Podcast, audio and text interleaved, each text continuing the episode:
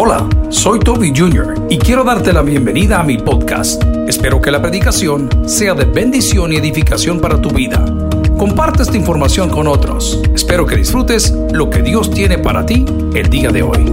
Que Dios te bendiga.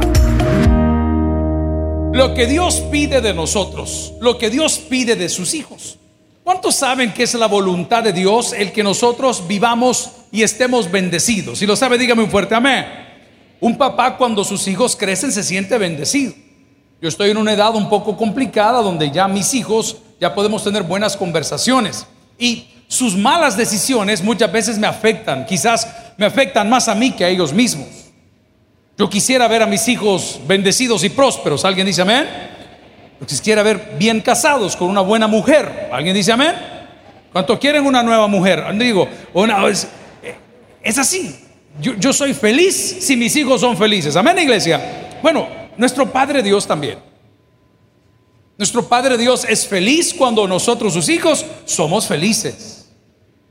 Si usted entiende este concepto, no le va a costar entender el resto de la Biblia y nadie le va a poder engañar.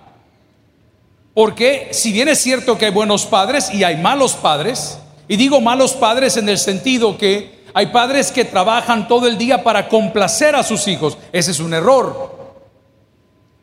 Otros padres dejan el rol de papá y se quieren convertir en amigo de sus hijos. Ese es el principio de todos sus errores.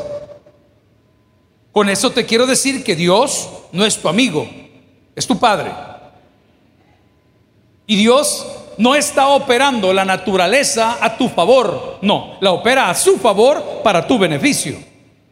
Pero no significa que todo lo que pasa en el día está centrado en mí. Uno de los errores por los cuales nosotros los hombres, y voy a delimitar a los hombres, sufrimos es porque creemos que el mundo gira a nuestro alrededor. Y cuando no nos llega una invitación, cuando no nos llega un aplauso, cuando no nos llega un abrazo, nos sentimos mal. De tal forma que ayer muchos de nosotros dijimos, ¿sabes quién no me felicitó? ¿Sabes quién no me llamó? Fíjate que mi hermano no me llamó. Pregunto, ¿por qué habría mi hermano de llamarme si no soy su papá, soy su hermano? ¿Alguien entiende lo que estoy diciendo? Pero qué beneficio y qué bendición es cuando su hermano, a pesar que usted no es su papá, le felicita. Muchos de nosotros estamos infelices el día de hoy porque creemos que somos padres y hemos olvidado que todos tenemos un Padre, el cual es nuestro Padre Dios. Y estamos juzgando a Dios en base a lo que Él nos da, como si Él está obligado a operar el universo para que yo sea feliz. No, el universo opera para que Él sea exaltado. Cuando yo entiendo, gloria a Cristo, el concepto, entonces mi vida cristiana cambia. Y como cambia mi vida cristiana, cambian mis frutos y cambia mi actitud. Quiero que abra la Biblia en el libro la epístola de Gálatas o a los Gálatas, escrita por el apóstol Pablo. Y en este pasaje que vamos a leer en su capítulo, si quiere comenzamos acá, en el capítulo 5. Vamos a ver si tenemos acá la idea. Capítulo 5, versículos del 22 en adelante. La palabra del Señor está haciendo una diferenciación, está haciendo una diferencia, una separación entre las obras de la carne y las obras del Espíritu. Le quiero contar que la epístola a los Gálatas fue escrita por el apóstol Pablo y les llama Gálatas insensatos. ¿Cómo le llama? Gálatas insensatos. Si quiere que se lo ponga así un poco más fuerte, sería la traducción Gálatas sin pensamiento, sin cerebro. Porque había un, un pleito, había una dificultad y era que los que estaban en esa ciudad, habían adoptado muchas tradiciones y formas de hacer las cosas en lugar de lo espiritual. Entonces ellos creían y pensaban que por estar haciendo estas cosas ellos tenían beneficios para con Dios, aunque me porte mal voy a la iglesia. No, eso no funciona. Aunque siga mintiendo, yo soy servidor, eso no funciona. Aunque robe, sigo predicando. Eso no funciona, porque los que aman a Cristo y tienen a Cristo en estima, no mienten, ni roban, ni vituperan. ¿Alguien entiende? Dígame un fuerte amén. Entonces el día de hoy quiero hablarles a ustedes de lo que Dios pide de nosotros. Pero todo lo que Dios pide de nosotros, aunque no me lo crea, es para nuestro propio beneficio. Mi papá tenía una costumbre que yo la detestaba. Nos llevaban a comer helado o sorbete Yo creo que si me preguntan, yo no sé si es salvadoreño o no, ahí me confirman, pero yo entiendo que los sorbetes Pops que se convirtieron en Boston o algo así son del, del Salvador. ¿Es así? ¿Estoy bien? Ok. Entonces, yo recuerdo que, o el helado Formo, vaya, por decir otro nombre, que lo hubo, no sé si existe. Pero cuando los llevaban a, a comer helado, que era una vez a la semana, ¿cuántas veces a la semana? Una vez a la semana. Los hipotes de hoy quieren comer fuera todos los días y le preguntan a la mamá, ¿qué hay de comer? Y la mamá le dice, carne, ay, carne otra vez, mejor pidamos alitas. Cree que no son dundos, hermano. Le están dando carne y el niño no quiere carne porque quiere chunchucuyo. Mollejas fritas quiere, ¿se puede imaginar? Bueno, entonces el pastor nos llevaba al, al Pops y el Pops que yo recuerdo quedaba únicamente en el Boulevard de los Héroes pegadito a unos tacos que se llamaban Cancún. No sé si recuerda. ¿ah? Y era un gran bigotón el del anuncio de Cancún. Entonces usted llegaba al lugar de la heladería o sorbetería. Nosotros vivimos en la Miramonte, que daba escasas cuatro cuadras. Llegamos en un vehículo, en un microbús color amarillo con techo blanco. Era el primer bus de ruta de esta iglesia. Y pedíamos todo eso lo que queríamos. Ojo, eh, eh, pedíamos un sorbete sencillo no era medio galón, no era un cuarto, no era una pinta, no era galón y medio, era un sorbete sencillo, el que usted quisiera. Entonces, mis hermanas que eran así medio caprichosinas, ¿verdad? Querían un capuchino y recuerdo que eso era una sensación terrible, ver el helado pues frío, obvio, y de repente lo ponían en un asunto y lo sacaban. ¡Wow, hermano! ¡Qué cosa más rica! Y a mí siempre me gustaba la muchacha que lo vendía. mi amor, decía yo, echame dos chimbolas más, ¿verdad? Y yo recuerdo que a mí me gustaba el de, vainilla, nada más, sin tanta cosa. Pero mire, yo lo iba mordiendo despacito. Y como le daban aquel cono blanco, hoy el cono es como color rosa, ¿no? El del sorbete de carretón, pero ese era como color blanco. Usted poquito a poco iba taqueando ese sorbete en la última parte del cono. Si alguien entiende esta ingeniería, dígame amén, por favor. Amén. Hay un bruto que por abajo Así espasmado, hermano. No, no era así el volado, era de que el sorbete llegara al fondo. ¿Mm? Entonces, cuando ya usted se había comido el helado y el sorbete, aparecía mi papá y me quitaba el.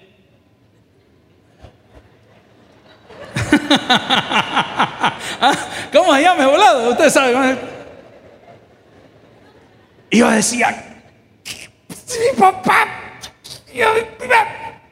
ignorando que mi papá me podía comprar muchos más sorbetes, muchas más veces, en muchas más oportunidades. Y muchos de los que estamos aquí no entendemos que cuando Cristo te pide tu vida, no es para quitártela, es para devolvértela muchas más veces, en muchas más oportunidades, en muchas áreas de tu vida, gloria al Señor. Pero como no entendemos lo que Dios pide, nosotros hemos entendido que Dios pide que vengas a la iglesia. No, Dios pide que cambies y el cambio te hará solito buscar una iglesia donde adorar. El Señor te pide que le alabes. Y a través de la alabanza, escucha bien, tú estás tocando el corazón de Dios. Si yo entiendo que Dios pide, no voy a tener problemas en mi comunión con Dios. Voy a tener problemas con la religiosidad. Porque ¿qué dice la palabra? Que Él busca adoradores que le adoren en espíritu y en ¿verdad? En Gálatas vamos a encontrar ese texto maravilloso que nos habla de lo que Dios pide de nosotros. Y le dice, hey, Gálatas insensatos, hombre, arréglense. No estén confundiendo la religiosidad, la religiosidad con lo que yo pido. Y la palabra dice, si me acompaña por acá, más el fruto del Espíritu, que dice la palabra es amor, gozo, paz, paciencia, habilidad, bondad, fe, seguimos, mansedumbre, templanza, contra tales cosas no hay ley. Retrocedamos al versículo 22. Lo primero que Dios pide de nosotros son frutos. Eso es todo. ¿Qué dice el maestro? Te ponché en el parcial, pero trajiste el trabajo. Pasaste la materia. ¿Por qué? Porque tal vez no te preparaste, te pusiste nervioso, no supiste contestar. Yo tengo un grave problema, no sé, quizás es... Eh, ah, hoy hay síndromes de todo, ¿verdad? Hay ah, en, nuestra edad los síndromes se, se corregían a puros coscorrones. ¿Cuántos entienden lo que le digo? Yo era zurdo, no del FMLN, zurdo de escritura, ¿verdad? Y a mí en el colegio me enseñaron a escribir con la derecha a pura ley. A pura ley. A frutos de gallina. Esto es chiste para inteligentes, hermanos. ¿ah? Y yo me decía, mire, él quiere escribir aquí. No, tiene que escribir del otro lado. Yo no podía. Yo era lo que escribía así. Como los que comen con el codo en la mesa, como que les van a robar el plato, ¿no es cierto? Usted ve una persona que pone el codo en la mesa, tiene inseguridades. Pero nos quieren enseñar a la fuerza. Si Señor todo lo que pide, escucha bien, para tú ser bendecido, Él ya está bendecido. Es que de frutos. ¿Qué tipo de frutos, pastor? Dignos de arrepentimiento, que se traduce de una persona que ya nació de nuevo. Eso es lo que significa digno de arrepentimiento. O sea, que tus frutos sean cosas básicas, pero que te salgan del corazón. O sea que el primer fruto tal vez podría decir que es la gratitud, que el día de hoy amanecí dándole gracias por darnos al Señor. Yo soy una vida que cambió a través de quién? A través de Cristo. Le ha dado gracias a Dios por Cristo. Él es el único mediador. Ay, ese es un fruto. Antes no agradecíamos nada. Mira qué lindo fue para mí, mi profesor Echegoyen, Dios lo bendiga si me está escuchando. Era mi profesor de idioma nacional, hoy se llama lenguaje. Un hombre que me enseñó la oralidad, me enseñó a cómo escribir, bueno, malo, regular, que aprendí, es mi problema, pero él me enseñó. Y el día del padre me escribe. Me dice, ¿cómo te recuerdo? No tiene idea. Las veces que me corrigió del original cachimbió. Es que antes la disciplina en los colegios era así nomás. Él andaba un su asunto que le decíamos el chicote. Y eran las lingas de donde se hacen las suelas de los zapatos. Y tenía un nudo amarrado. Le decía, vaya, pasen lo que hicieron la tarea. Y el, no ceñía el pantalón. Y ya, ya, ya. Tres. Así era, man. ¿A cuánto les pegaron en los dedos con el borrador? Ah, mire cómo quedó de feo. Así quedó, sí. ¿Ah? Terrible. Y me dice, te recuerdo en el día del Padre. Y yo, wow. El señor Gutiérrez Hernández que me enseñó a trabajar a mí, que trabajó con mi padre, todavía trabaja conmigo. El día del Padre me llama a mí. Se quería felicitarlo en el día del Padre por sus hijos. No, hombre, le digo, ¿cómo va a creer, hermano? Yo le tengo que dar gracias a usted. Usted me enseñó a trabajar, a cómo cuentear cajeras en el banco y todas las cosas que uno aprende en el camino. No, de muchas gracias, hermano. ¿Sabe qué me dijeron esas dos llamadas? O ese texto y esa llamada. Que ellos a su edad han dado frutos. Yo sé que estoy envejeciendo y usted está envejeciendo. Y, vendrá un momento, querido, donde nuestros hijos, ufa, nos van a devolver lo que nosotros les hayamos dado. Es triste, hermano. Es triste que esta iglesia tiene que ir a atender a los padres de los hijos malagradecidos, que quisiera decir otra palabra, que creen que por estar en Estados Unidos y mandarle 90 pesos para pagarle el asilo, están haciendo su labor. Wow. ¿Dónde están tus frutos? Es que cuando Dios te está pidiendo algo es porque te lo va a devolver mejorado. Yo tengo un sueño, ojalá Dios me lo cumpla antes de morirme. Hay un diseñador de autos que se llama Chip Foose. Tiene unos carros antiguos maravillosos, hermano. Pero le digo unas cosas bellas. Yo compré tres cangrejos hace como 30 años y no termino ni uno. Con este por aquí y uno para cada hijo y uno y los monos ni atención. Pero Chip Foose llega a su casa y le hacen la broma o le hacen lo que sea al, dueño del vehículo y se lo llevan. A unos dicen que se lo han robado, otros se llevan al papá de vacaciones y cuando regresa el papá a la casa, el auto está completamente restaurado como él siempre lo soñó. ¿Y a quién le preguntan? A sus hijos, a su pareja. Cuando Dios te dice, venid a mí los que estáis trabajados y cargados y yo os haré descansar, no está hablando de tu asistencia al culto. Está hablando de tu comunión con Él. Que le des un, lugar a Él en tu vida. Y cuando tú le das esos momentos de tu vida a Él, Él te lo devuelve cuadruplicado. ¿Cuántos de los que estamos aquí, gloria a Cristo?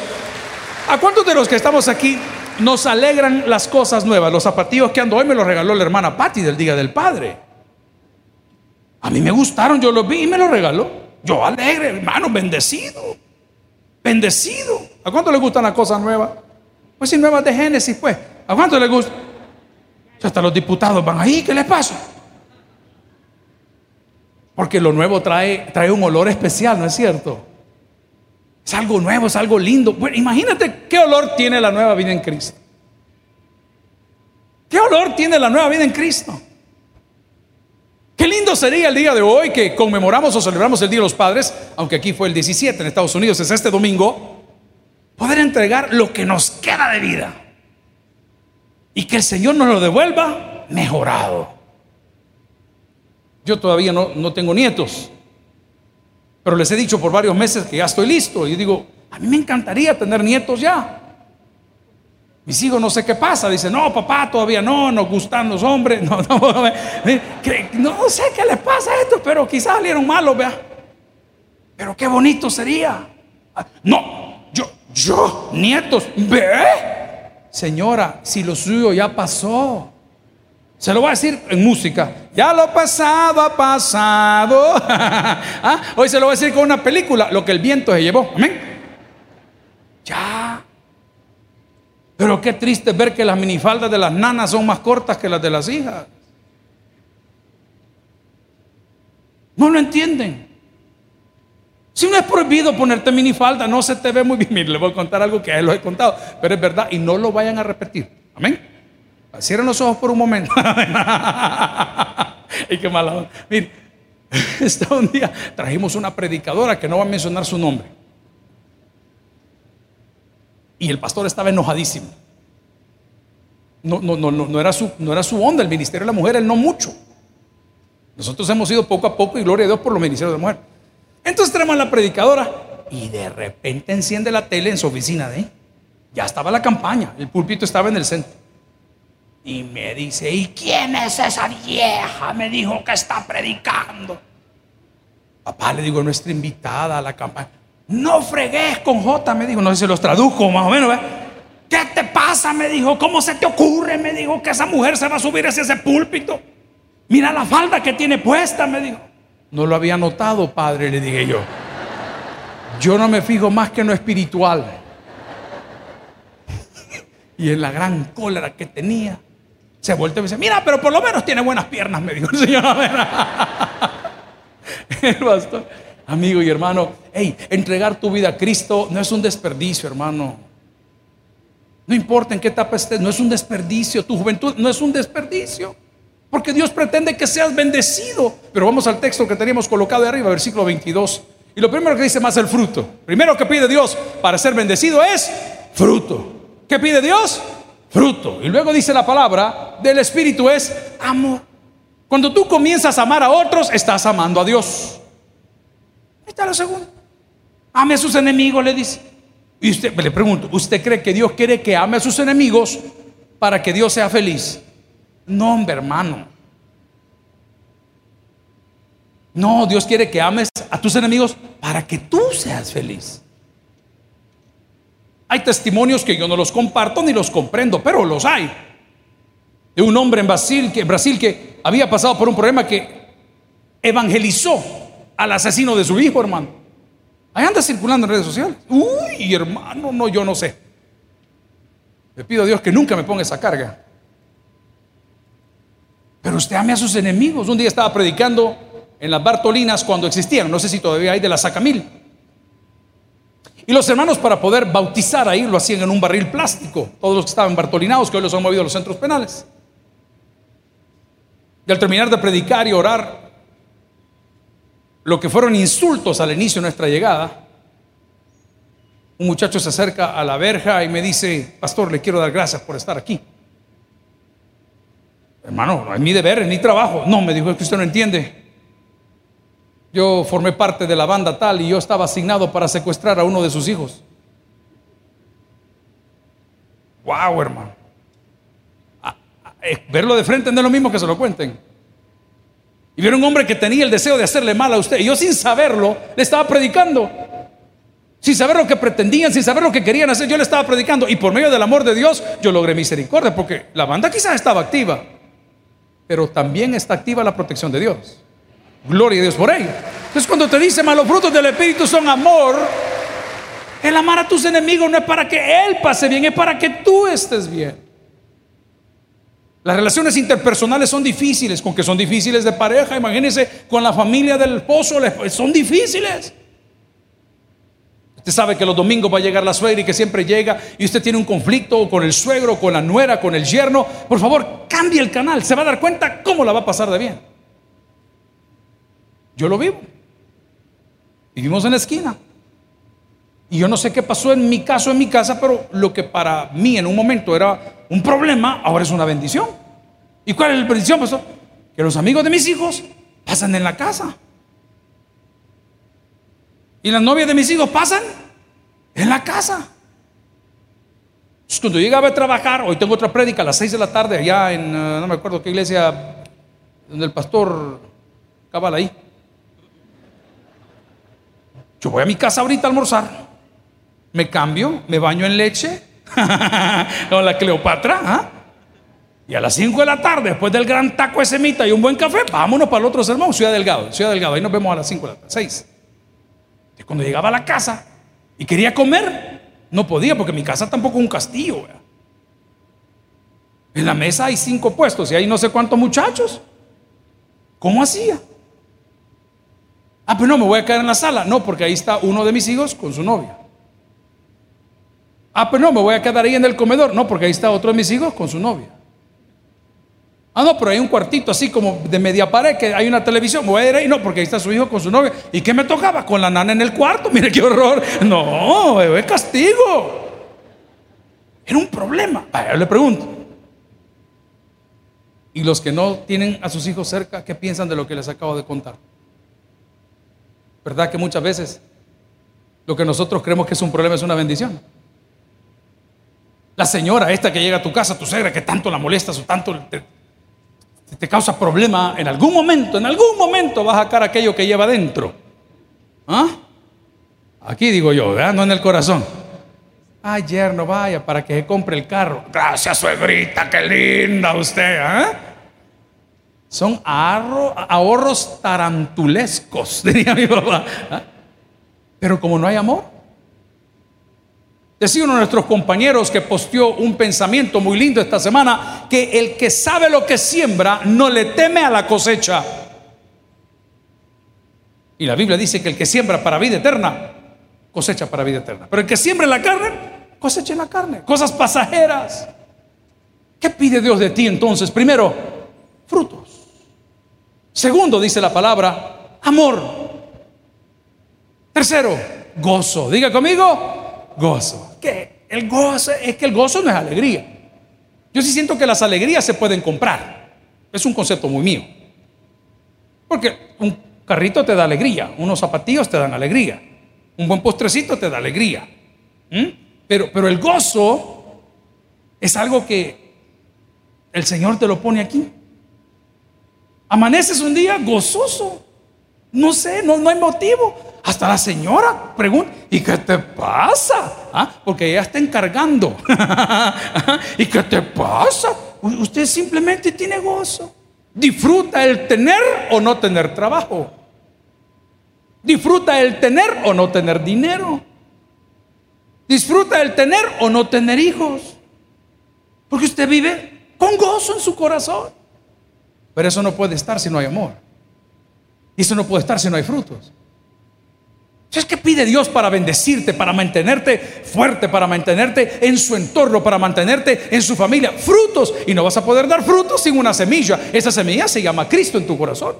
Que con el tiempo va a ir dando cosas en tu vida que no te imaginas. ¿Hace cuánto tiempo no nos gozamos de las etapas de la vida? Las etapas de la vida son difíciles. Jóvenes, pongan atención. Créanme lo que les digo. Yo lo escuché de mis abuelos, de mis padres y hoy que las vivo, las tengo que entender. Mujeres que están en la casa de Dios, no me deja mentir. Hay etapas en la vida. Son etapas, hermana. Por favor, no se frustre. Todo se puede disimular. Yo tengo amigos que, que tienen cirugía plástica en su cara y se ven muy jóvenes, pero, pero las manos no mienten. Hoy hay cirugías tan sofisticadas que le sacan grasa de ciertos lugares del cuerpo.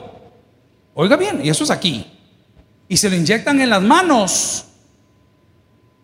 Y le, sí, pero como que esa manchita que sé que es molesta, como las que nos van a aparecer en la cara, muchos o nos han aparecido, son molestas si no entiendes que son etapas. Son etapas. Hubo una etapa para jugar fútbol. Hubo una etapa de jugar básquetbol. Ya, ya no es lo mismo. ¿Es por qué no hay gozo? Porque te has aferrado a la etapa. Y quieres que todo sea igual. En la empresa hay etapas. ¿Por qué cree usted que hay un punto de retiro? No lo quiero decir de esa forma, pero una vida útil, comercialmente hablando, de un talento. Porque hay etapas. La Biblia nos dice y nos advierte que nada es para siempre. La Biblia nos dice que van a levantarse nuevas generaciones con mayores capacidades, pero yo estoy triste. No tengo gozo porque estoy aferrado a la etapa. ¿Cuántas madrecitas se recuerdan el primer trajecito que le compraron a su hijo o a su hija? Usted va a comprar ahí, ¿verdad? Su trajecito y hoy usted le dice, mira, yo no me pongo esa ropa. ¿Por qué? Porque ya pasó la etapa. Ya no venís a comer, ya pasó la etapa. Vos no me venís a ver cuando yo de mi vida por vos. Si nadie dice que el bicho tiene que vivir con el la nana hasta los últimos días, hermano.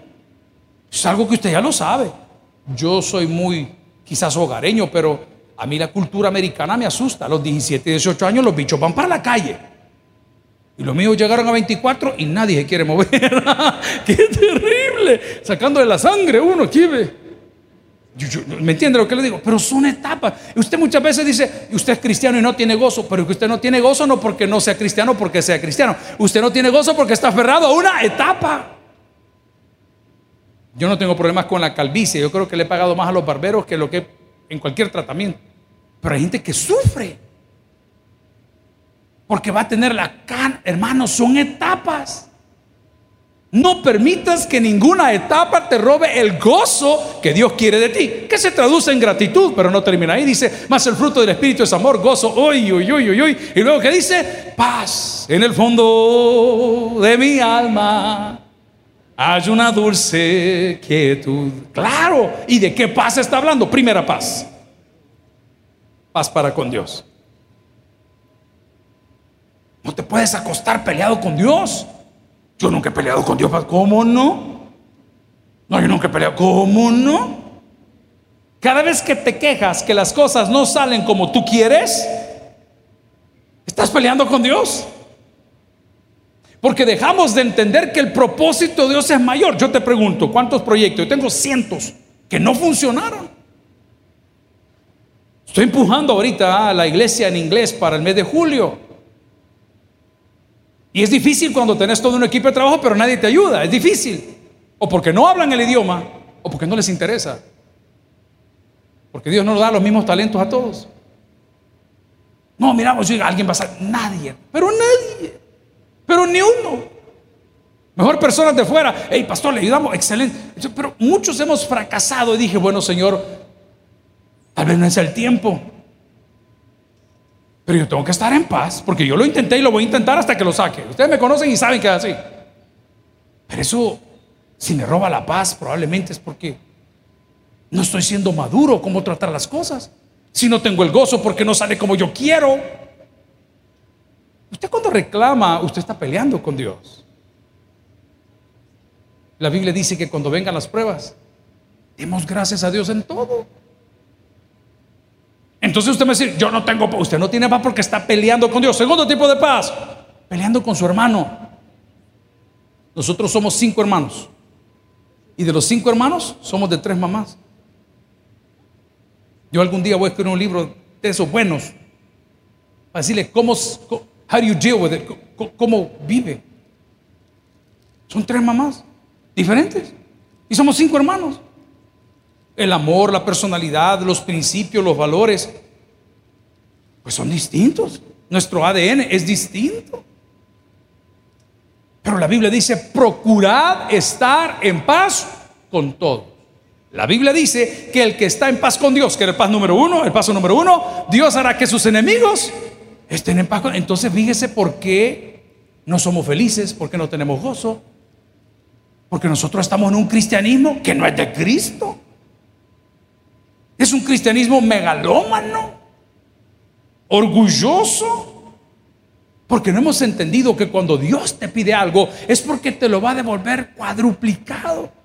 Y dice la palabra, si me acompaña, que el fruto del Espíritu es amor, paz, gozo, paciencia. El arte de saber esperar tu bendición. ¿Lo quiere repetir conmigo? El arte de saber esperar mi bendición. ¿Qué decía nuestro pastor? No se mueve, hermano. No se mueva de la silla, hombre. Tenga paciencia. Si no le ha salido todavía, es porque Dios conoce cómo nos cuida. Le hago una pregunta honesta. Va de visita a los Estados Unidos. Y estando en los Estados Unidos, va a una gasolinera. Se compra una bebida, un hot dog, unas papitas, un chicle, lo que sea. Y de repente se le ocurre a usted comprar uno de esos raspa y gana, que en los Estados Unidos, como en muchos países del mundo, son millones de millones de millones de pesos. Y usted se va para allá y mire, no me lo va a creer, pastor. Le pegamos al, ¿qué dicen en El Salvador? Al gordo. Y le dicen que el premio de 715 millones de dólares va a ser repartido entre 32 personas.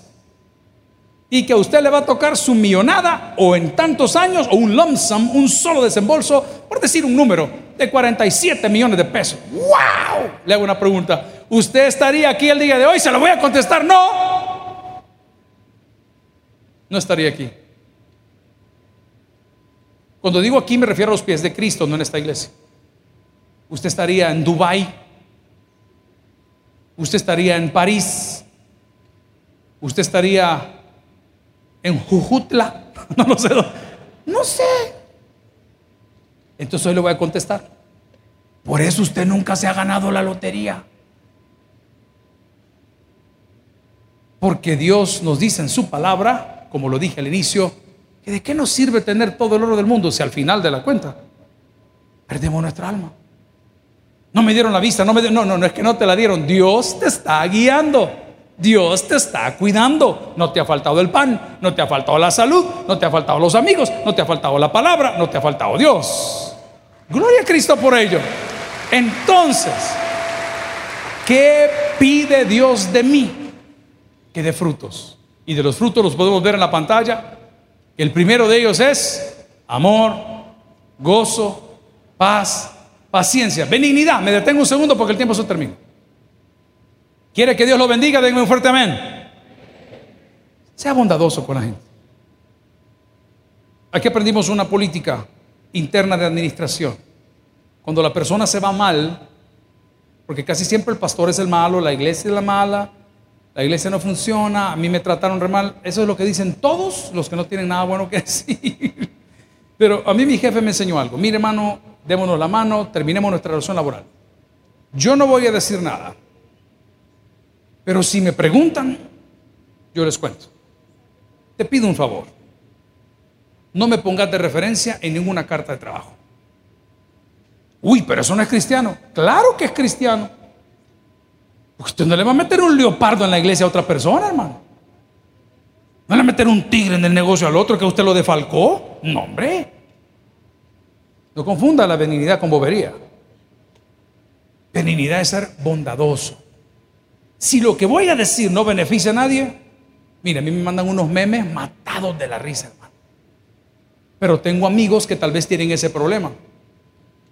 Entonces, si lo pongo en ese chat de estos amigos, voy a ofender a uno y digo, que decía la Biblia, todo me lícito, pero no todo me conviene, todo me lícito, pero no todo me edifica. Entonces, es ser bondadoso con la gente. Reconozca el talento de otros. De gracias por el amor de ellos. Y finalmente dice la palabra bondad. Ya más o menos sabe por dónde va la línea. Ser bondadoso. Y la última que dice, fe. Eso es todo lo que Dios pide. Eso es todo lo que Dios pide. Los 613 preceptos del judaísmo los resumen dos. Amar a Dios por sobre todas las cosas. Es tu problema. Solo eso pide Dios. ¿Y qué gano, pastor? Hombre, hermano. El día de hoy, si entregas tu vida a Cristo y entiendes de qué se trata el cristianismo, vas a recibir un regalo que nadie te lo puede dar con dinero. El perdón de tus pecados, la salvación de tu alma y la vida eterna. En el día del Padre conozcamos y recordemos qué pide Dios de nosotros. Y termino diciendo, el que tiene oídos para el que oiga, vamos a orar al Señor. Gloria a Cristo. Gracias por haber escuchado el podcast de hoy. Quiero recordarte que a lo largo de la semana habrá mucho más material para ti. Recuerda, invita a Jesús a tu corazón. A cualquier situación, Jesús es la solución. Prueba Jesús. Si no te funciona, te devolvemos tus pecados. Muchas gracias y hasta la próxima.